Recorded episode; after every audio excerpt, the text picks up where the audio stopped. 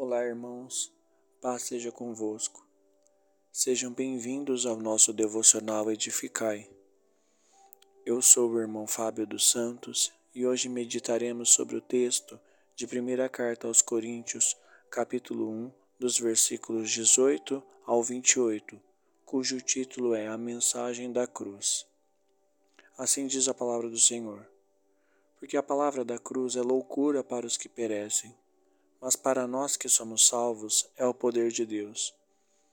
Porque está escrito: Destruirei a sabedoria dos sábios e aniquilarei a inteligência dos inteligentes. Onde está o sábio? Onde está o escriba? Onde está o inquiridor deste século? Porventura não tornou Deus louca a sabedoria deste mundo? Visto como, na sabedoria de Deus, o mundo não conheceu a Deus pela sua sabedoria Aprove a Deus salvar os crentes pela loucura da pregação. Porque os judeus pedem sinal e os gregos buscam sabedoria. Mas nós pregamos a Cristo crucificado, que é escândalo para os judeus e loucura para os gregos. Mas para os que são chamados, tanto judeus como gregos, lhes pregamos a Cristo, poder de Deus e sabedoria de Deus. Porque a loucura de Deus é mais sábia do que os homens, e a fraqueza de Deus é mais forte do que os homens. Porque vede, irmãos, a vossa vocação, que não são muitos os sábios segundo a carne, nem muitos os poderosos, nem muitos os nobres que são chamados. Mas Deus escolheu as coisas loucas deste mundo para confundir as sábias, e Deus escolheu as coisas fracas deste mundo para confundir as fortes. E Deus escolheu as coisas vis deste mundo, e as desprezíveis, e as que não são, para aniquilar as que são. Ao analisarmos o texto bíblico, podemos observar que o termo cruz era, naquele tempo, algo de se causar arrepio e espanto só ao ouvir falar, pois o império que governava as nações era o Império Romano.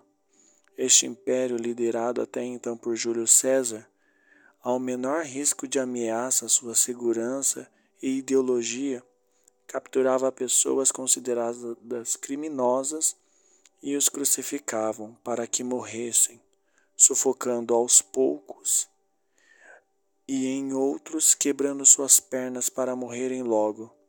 Tudo isso em lugares estratégicos, para que servisse de exemplo e todos observassem o que poderia acontecer com aqueles que se levantassem contra o império. Por essa razão, muitos sentiam pavor da cruz, que era considerada a pior forma de morrer na época. As pessoas que ainda não haviam se entregado a Jesus, ao ouvirem a mensagem sobre a cruz, pensavam: essas pessoas são loucas falando disso como coisa boa mas, mas ao se renderem a Cristo e entenderem melhor a respeito do plano de Deus e do cumprimento das Escrituras, passaram a entender que realmente se tratava do poder redentor do Senhor e provisão de Yahvé Adonai para a humanidade perdida. Também podemos observar que todos os apóstolos, assim como o próprio Cristo, eram observadores do livro do profeta Isaías e percebemos isto no versículo 19, quando Paulo fala: Pois está escrito: Destruirei a sabedoria dos sábios e aniquilarei a sabedoria dos instruídos. Neste trecho, provavelmente ele está mencionando a passagem de Isaías, capítulo 28, versículo 14, que diz: Continuarei a fazer obra maravilhosa no meio deste povo. Sim, obra maravilhosa e um portento, de maneira que a sabedoria de seus sábios perecerá, e a prudência dos seus prudentes se esconderá. Portento quer dizer algo de gênio, prodígio, maravilha.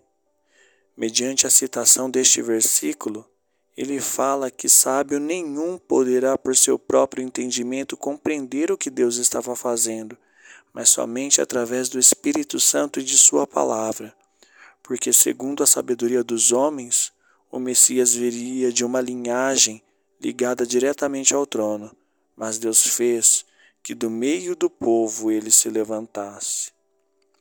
Paulo diz que nós, que fomos chamados por Deus, somos privilegiados, pois Deus não chamou muitos sábios e nem muitos poderosos ou nobres de nascimento, mas chamou os simples e indoutos, e pelo seu poder os fez serem assim sábios, poderosos e nobres, para que ele mesmo fosse glorificado através de nós. Nunca se esqueça, irmão, irmã, de quem você era antes de conhecer a Cristo e o que Deus te fez ser hoje, e glorifique o seu nome neste dia. Que Deus te abençoe em nome de Jesus.